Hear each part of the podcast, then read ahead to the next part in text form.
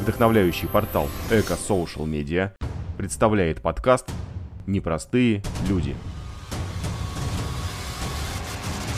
Вдох, три грибка, вдох, потерпи. До финиша еще метров 200. Ну, при самом худшем раскладе минуты 4, ну, максимум 5, если уж прямо совсем сведет ногу.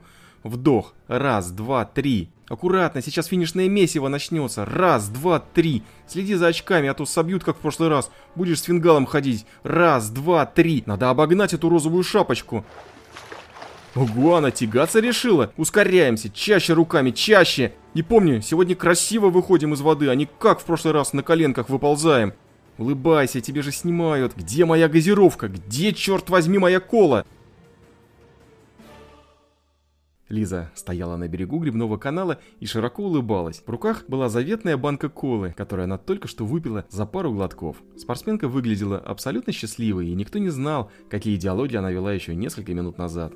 Лиза – учительница начальных классов обычной районной московской школы. Со спортом у нее давняя безответная любовь. В детстве было фигурное катание, потом большой теннис, лыжные гонки, бег. И только в плавании она задержалась уже больше, чем на 6 лет. Надо сказать, что первый детский опыт научиться плавать у нее был весьма травмирующий. Любовь к этому виду спорта у нее отбили в возрасте 6 лет. Тогда тренер в лягушатнике начал обучение плаванию с браса, координационно сложной техники плавания. Соединить руки, ноги, скольжение в едином моменте достаточно трудоемко. Лиза не вспоминала об этом виде спорта, пока случайно не увидела спортсмена, плавающего в фитнес-клубе. 22-летнюю будущую спортсменку настолько впечатлила его техника, что она тоже решила научиться. Занятие начала самостоятельно. Посмотрела несколько роликов на YouTube, прочитала пару статей о технике плавания, даже попыталась прочитать книгу для тренеров. Правда, ничего не поняла и с неподдельным интересом погрузилась в процесс тренировок. Помню свой первый заплыв, со смешкой говорит Лиза. 25 метров казались непреодолимым расстоянием. Я останавливалась по 5 раз просто чтобы отдышаться. К концу 45-минутного сеанса я все-таки смогла проплыть четвертак без остановки и чувствовала себя героем. После тренировки ноги и руки у Лизы дрожали еще несколько часов, но это ее не испугало и уже через пару недель девушка достигла своей цели, проплыла 500 метров. А уже спустя 4 месяца она устроила себе челлендж, зарегистрировалась на первые соревнования по плаванию в открытой воде.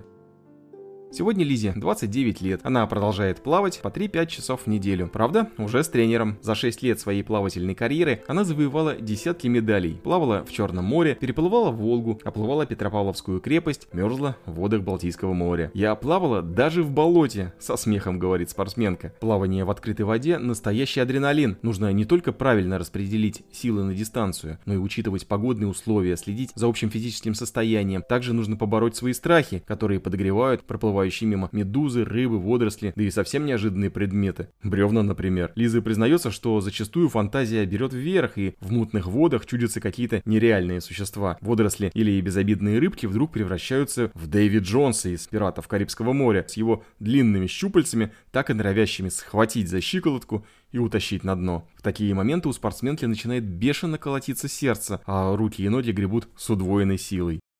Одну из самых злых шуток природа сыграла с Лизой как раз на первых соревнованиях. Первый старт и без того волнителен, а тут еще и спортсменка поняла, что вообще ничего не видит. Перед глазами темнота. Помню, тогда подумала, ну все, рыбка, поплавала, ослепла от вод Москва-реки. Чего тебе дома-то не сидится? Все ищешь приключения. Еще было абсолютное непонимание, что же делать дальше. Плыть? Но я же ничего не вижу. Сойти с дистанции, проиграть себе, пустить последние пять месяцев коту под хвост. Лиза продолжила плыть, но перешла с кроля на брас. И тут вдруг в глазах начало светлеть. Появились очертания разметочных буев, а склизкий лист кувшинки сполз с очков на лицо.